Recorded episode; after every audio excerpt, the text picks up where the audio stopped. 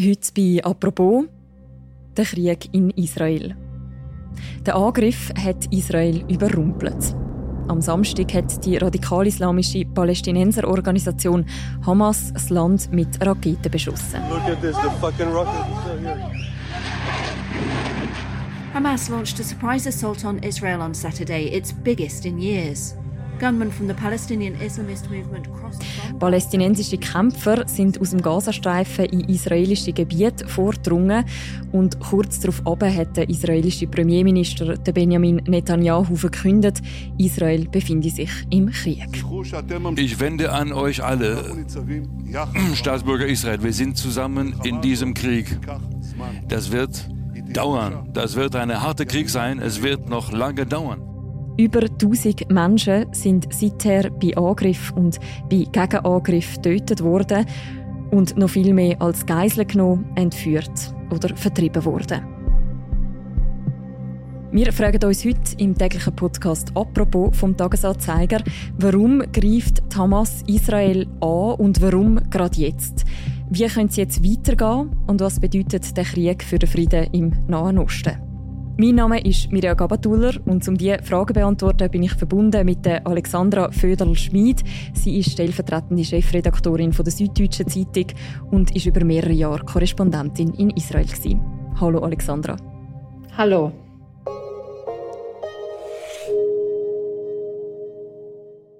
Noch ein Hinweis vorab. Wir nehmen am Montag am frühen Abend auf. Entsprechend ist das auch der Informationsstand.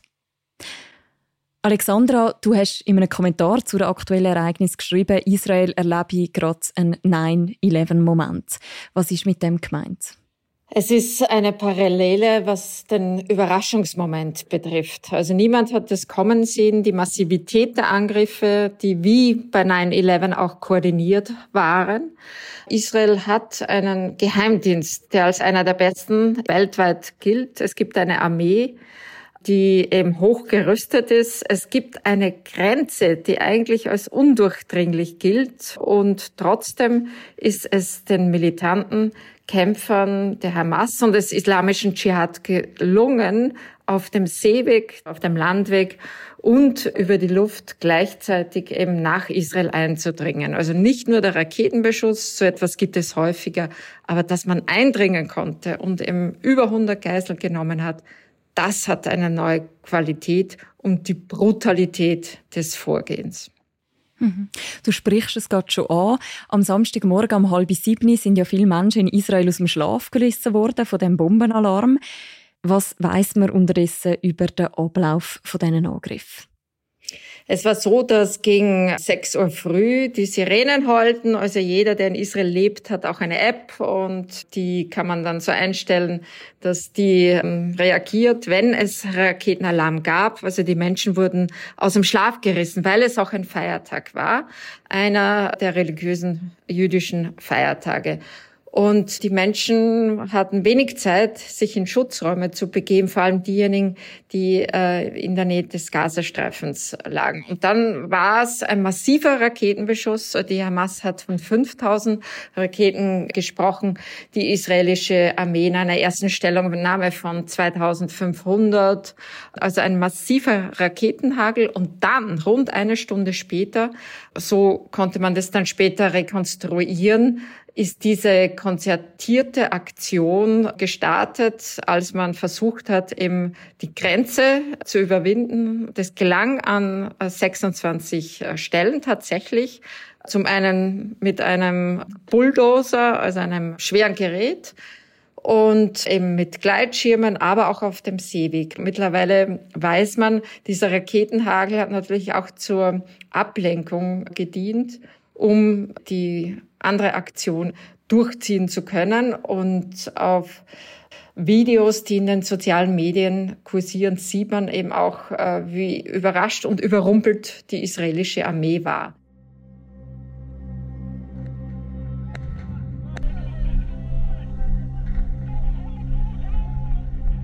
Und dann ist es auch zu schrecklichen Szenen gekommen an der Grenze, als dann israelische Soldaten tatsächlich auch aus dem Panzer rausgezogen worden sind, über die Grenze verschleppt wurden.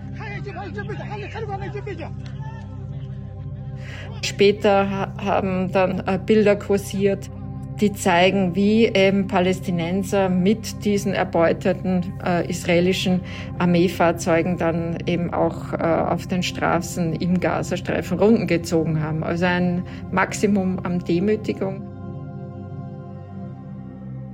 Es gab schreckliche Szenen, weil sich auch Israelis über Stunden verbarrikadiert haben und erst heute, also mehr als 48 Stunden danach, geht die israelische Armee aus, dass die meisten Orte jetzt sozusagen befreit sind, aber sie schließen nicht aus, dass sich trotzdem noch vereinzelt Terroristen auf israelischem Territorium befinden. Also eine, eine absolute Eskalation, die sich niemand hat vorstellen können. Mhm. Besonders tragisch sind auch die Bilder von einem Musikfestival in der Nähe zu der Grenze von Gaza. Dort sind mehrere hundert Menschen gestorben.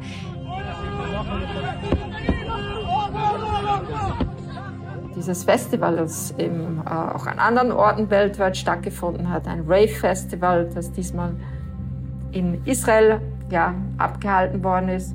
Und wenn man sich vorstellt, die Brutalität, mit der die Terroristen vorgegangen sind, dass da alleine jetzt schon 260 Leichen gefunden worden sind. Und die Beschreibungen, das ist ja in den sozialen Medien sehr gut dokumentiert, weil das vor allem junge Menschen waren und die auch mit Handy Aufnahmen gemacht haben. Und es sind Szenen, die kann man sich gar nicht vorstellen, wie schlimm das gewesen sein muss, wie diese militanten Kämpfer da eingefallen sind, äh, Menschen massakriert und auch entführt haben. Und die Verzweiflung von so vielen Menschen, in Israel, die jetzt ihre Angehörigen suchen oder begraben müssen. Und vor allem, was passiert mit den über 100 Geiseln, äh, die im Gazastreifen gehalten werden? Also was passiert mit denen? Und das, das kann man sich gar nicht vorstellen. Und nach den Szenen, die man jetzt kennt, wie bei diesem Überfall äh, vorgegangen worden ist, ja, das mag man sich eigentlich gar nicht vorstellen. Und die Angst was die, auch die Angehörigen da durchstehen müssen, ist unvorstellbar.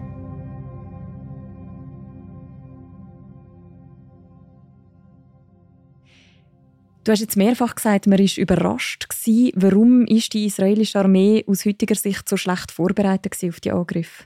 Die Frage muss man erst klären. Also jetzt ist man tatsächlich noch damit beschäftigt, die Lage unter Kontrolle zu kriegen und auch die Gegenschläge durchzuführen. Außerdem droht ein Zwei-Franken-Krieg, weil man jetzt auch heute wieder eben mit Angriffen aus dem Libanon konfrontiert ist. Die Hisbollah, die ebenfalls aus dem Iran äh, unterstützt wird, so wie auch die Hamas im Gazastreifen und der islamische Dschihad, hat ja Geschosse über die Grenze geschossen. Und die Frage ist, wie stark involviert die sich, die Hisbollah? Und wenn das der Fall ist, äh, dann ja, droht Israel tatsächlich ein Zwei-Fronten-Krieg. Und dass sich die Hisbollah da auch äh, sehr schnell auch zu den Angriffen gestern bekannt hat, stärkt natürlich die These, dass der Iran dahinter steckt. Das Wall Street Journal hat gestern schon einen Artikel veröffentlicht und äh, hat versucht nachzuzeichnen aufgrund ihrer Informationen, dass eben die Iraner offensichtlich mitgeholfen haben bei der Planung, beim Training. Also heute nimmt man auch an, aufgrund der kursierenden Informationen in den sozialen Medien, dass man das wochenlang vorbereitet und trainiert hat. Und die Frage ist eben, wie konnte das alles unbemerkt passieren? Und die Fragen stellt man sich in Israel natürlich. Das hat auch eine politische Dimension, aber im Moment ist man ganz logischerweise damit beschäftigt, die Armee muss das Geschehen unter Kontrolle bringen. Und man bereitet sich ganz klar auch auf einen langen Krieg vor. Und es wird auch damit gerechnet, dass mit Bodentruppen in den Gazastreifen einmarschiert wird. Also die israelische Armee trifft Vorbereitungen in diese Richtung. Wer hinter diesen Angriff steckt und wie es jetzt könnte weitergehen, über das reden wir gerade. Eindrücke von vor Ort am zweiten Tag nach dem ersten Angriff, die hat Marcel Laskus. Er ist als Korrespondent gerade in Tel Aviv und hat uns seine Eindrücke als Sprachnachricht geschickt.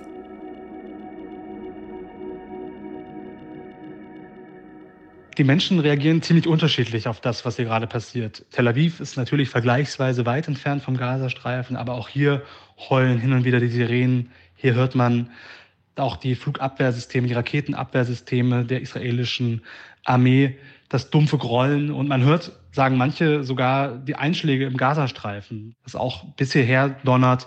Es ist nicht immer leicht, das zuzuordnen, wo es herkommt. Viele gehen dann einfach in ihre Schutzmöglichkeiten, in die Bunker, in die Treppenhäuser, um sich in Sicherheit zu bringen. Aber es ist eine sehr gedämpfte Stimmung hier in der Stadt, die ja eigentlich sehr lebendig ist. Viele Cafés haben immer noch zu, viele Restaurants haben geschlossen und es ist sehr viel Polizeipräsenz auf den Straßen.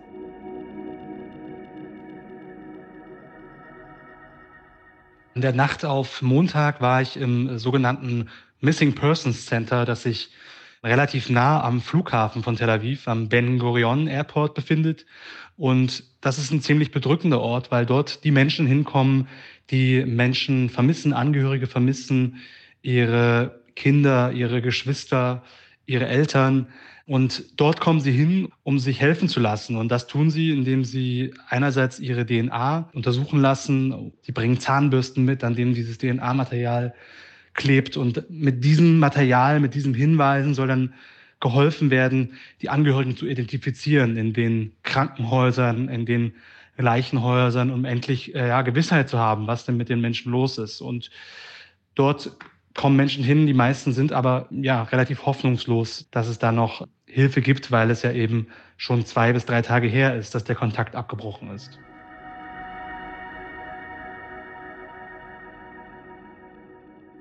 Genauso wie am Sonntag war auch am Montag wieder wahnsinnig viel los am Dizengoff-Platz in Tel Aviv. Das ist normalerweise ein Platz, in dem einfach ja die Menschen ihren Erledigungen nachgehen, Cafés besuchen.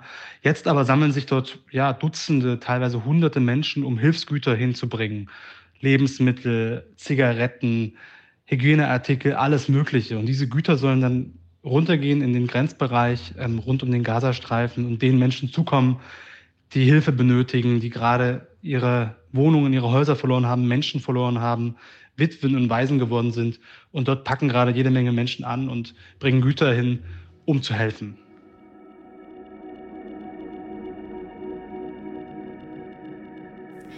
Das sind Eindrücke von Marcel Laskus aus Tel Aviv. Alexandra, du hast schon angetönt, dass sich auch die Hisbollah zu diesen Angriff äh, bekannt hat, ebenso die Hamas. Was ist denn ihr Ziel? Was wollen sie mit dem Angriff erreichen? So schlimm es klingen mag, maximale Aufmerksamkeit. Also sie sprechen von Rache. Es ist dieser Kampf um Boden, um einen eigenen Staat, der jetzt auf diese grausame Art und Weise ausgetragen wird. Den Konflikt gibt es ja schon seit Jahrzehnten. Es ist so, dass die palästinensische Sache immer weniger Aufmerksamkeit erfährt, weil es eben auch andere äh, geopolitische Konfliktherde gibt und auch immer mehr arabische Staaten sich eigentlich nicht mehr um dieses Thema kümmern wollen und sich viele Palästinenser da einfach ja alleingelassen fühlen mit diesem Problem weil es eigentlich ja das Versprechen einer Zwei-Staaten-Lösung gibt, das aber nie eingelöst worden ist.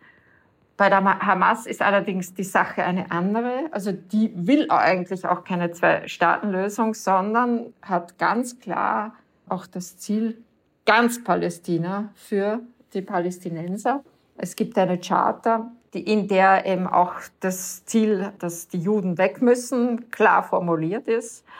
Es bestand die Erwartung der Weltgemeinschaft nach einer Wahl, die es gegeben hat. Und die Hamas wurde 2006 in der ersten und bisher einzigen Parlamentswahl gewählt und hat dann ein Jahr später in, nach einem auch blutigen Bruderkrieg mit der anderen Palästinenserorganisation, der Fatah, äh, die Macht im Gazastreifen ergriffen. Also es war die Erwartung, wenn sie in Regierungsverantwortung sind, dass sie sich dann auch entsprechend anders verhalten.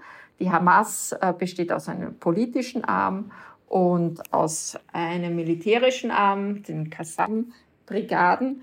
Und ähm, ja, äh, diese Hoffnung ist mit diesem Wochenende absolut gestorben, weil äh, die Hamas mit Sicherheit nicht mehr als Verhandlungspartner für Israel in Frage kommt nach diesen Ereignissen. Du hast gesagt, das Ganze hat natürlich eine lange Vorgeschichte. Wir werden vielleicht auch punktuell nochmal dort das eine oder das andere können aufgreifen Aber die Frage steht ja auch im Raum, warum kommt der Angriff gerade jetzt? Ähm, es ist ein symbolträchtiger Angriff an einem symbolträchtigen Tag gewesen, weil exakt vor 50 Jahren gab es den Yom Kippur-Krieg 1973. Nach unserem Kalender war das der 6. Oktober. Die Israelis haben ja den jüdischen Kalender, aber auch in den arabischen Staaten ist der 6.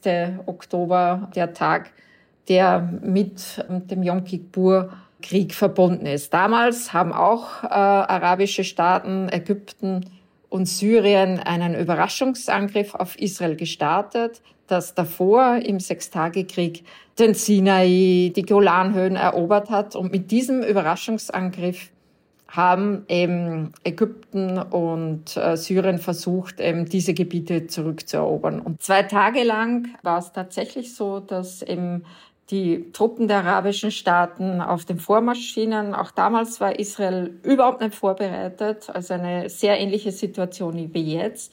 Und das ist natürlich extrem symbolträchtig, exakt 50 Jahre danach diesen Angriff zu starten. Und eben, ja, es scheinen sich Dinge zu wiederholen. Mhm. Nur der Unterschied auf den machen auch israelische Medien aufmerksam, ist, dass eigentlich jetzt die Armee äh, als viel, viel hochgerüsteter gilt, dass eben auch entlang dieses 65 Kilometer langen Grenzverlaufs, zum Beispiel zwischen Israel und Gazastreifen, Überwachungskameras stehen. Es fliegen Drohnen über dem Gazastreifen, also obwohl eigentlich die technischen Möglichkeiten größer sind und auch die israelische Armee als besser ausgerüstet gilt als eben die Hamas-Kämpfer. Dennoch konnte dieser Großangriff eben diese Wirkung entfalten. Welche Rolle spielen auch die innenpolitischen Konflikte in Israel? Also es hat ja zuletzt um die Justizreform von Benjamin Netanyahu ziemlich starke Proteste im Land selber gegeben. In den israelischen Medien wird schon die Frage gestellt, äh, warum waren Geheimdienste und vor allem die Armee so schlecht äh, vorbereitet? Warum hat man das nicht kommen sehen?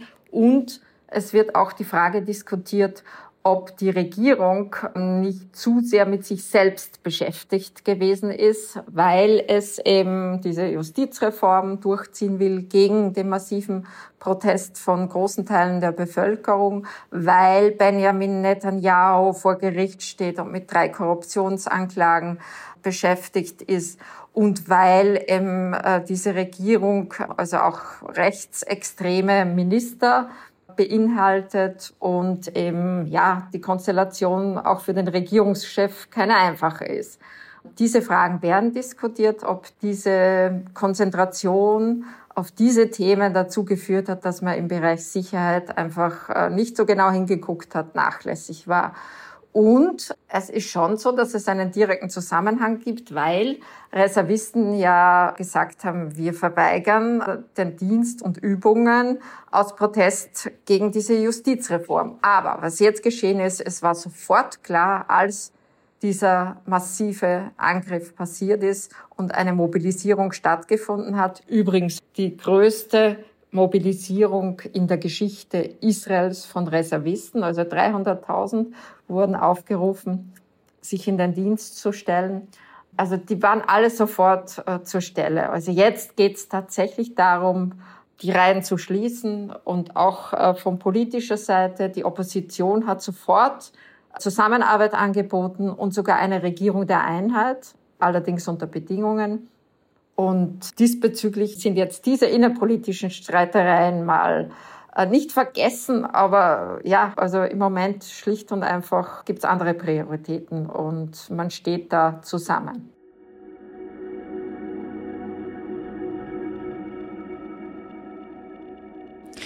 Alexandra, ich möchte noch darauf schauen, wie es jetzt weitergeht. Du hast schon die Mobilisierung angetönt. Was sind realistische Szenarien, wie jetzt der Konflikt wird weiterverlaufen? Man steht vor ganz schwierigen Entscheidungen, weil im Gazastreifen, also es wurde massiv bombardiert. Es hieß bis gestern am späten Abend, dass 800 Ziele angegriffen worden sind. Nichtsdestotrotz gab es auch gestern am späten Abend wieder Raketenangriffe in den Zentralraum von Tel Aviv und auch heute gab es wieder Angriffe. Also die Hamas äh, ist noch immer in der Lage, auch Raketen auf Israel abzuschießen.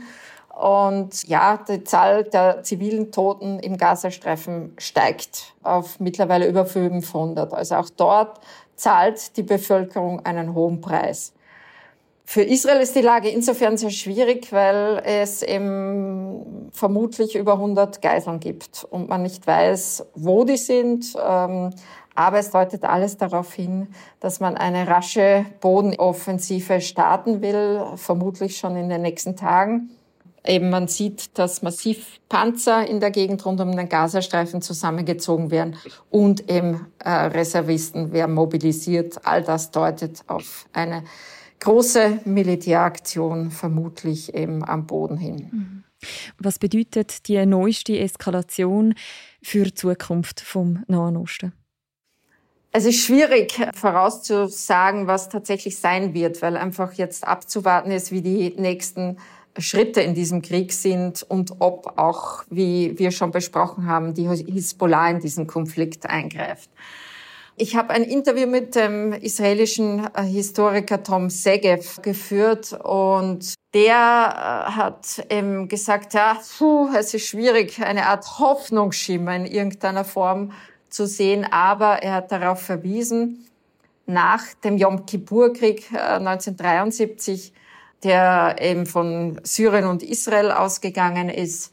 Ein paar Jahre später hat man es geschafft, mit Ägypten als erstem arabischen Staat ein Friedensabkommen äh, zu schließen. Und Jordanien ist dann gefolgt. Und er gemeint, ja, vielleicht, ja, äh, nach dieser Eskalation gelingt es in irgendeiner Form dennoch, eine Friedenslösung zu finden. Das ist wirklich das Prinzip Hoffnung in diesen furchtbaren Zeiten. Aber es ist ein, ein Konflikt, der seit Jahrzehnten schwelt. Und diese Eskalation, man kann sich kaum vorstellen, wie es weitergeht. Aber den Preis haben einfach auf beiden Seiten immer auch die Zivilisten zu tragen. Und man sieht halt auch die Palästinenser, die gespalten sind auf der einen Seite, die äh, palästinensische Führung im Westjordanland, die da vermutlich gar nicht eingebunden war, auf der anderen Seite im Gazastreifen auch territorial getrennt, die radikale Hamas, unterstützt von der bisher als noch radikaler geltenden Organisation Islamischer Dschihad. Und was jetzt die Europäische Union äh, getan hat heute, war, die Hilfen für die Palästinenser einzufrieren. Mhm. Was jetzt droht, um es klar und deutlich zu sagen, ist eine humanitäre Katastrophe. Wenn Israel wie angekündigt den Gazastreifen äh, nicht nur abriegelt, sondern auch Strom, Wasserversorgung und Lebensmittelversorgung wie angekündigt absperrt, dann stellt sich die Frage, wie zwei Millionen Menschen, die dort auf engen Raum zusammengepfercht leben, überleben können, weil rund 40 Prozent von denen sind auf Nahrungsmittelhilfe angewiesen, die wiederum von der UN bewerkstelligt wird. Und ich habe das selbst gesehen. Die Menschen kommen dahin zu diesen Stellen und holen sich ihre Portion Reis, ihr Liter Öl ab. Was passiert mit diesen Menschen dann vor Ort? Also das sind Dinge, die man auch diskutieren wird müssen, ob das Kappen der Hilfen tatsächlich auch die Unterstützung für die UN-Organisationen beinhaltet oder ob man damit diese Katastrophe nicht noch vergrößert. Mhm. Danke vielmals, Alexandra, für die Einordnung. Gerne. Wer noch möchte das erwähnte Interview mit dem Tom Segev nachlesen und auch den Kommentar von der Alexandra Föderl-Schmid zum Einmarsch von der Hamas in Israel, wir verlinken beides noch im Beschreibung zu deren Episode. Und natürlich kann man bei uns auf der App und auf der Webseite auch die aktuellen Ereignisse weiter verfolgen. Ausgewählte Beiträge rund um den Konflikt in Israel verlinken wir ebenfalls noch. Und die nächste Folge vom Podcast «Apropos», die hören ihr morgen wieder. Bis dann, macht's gut. Ciao miteinander.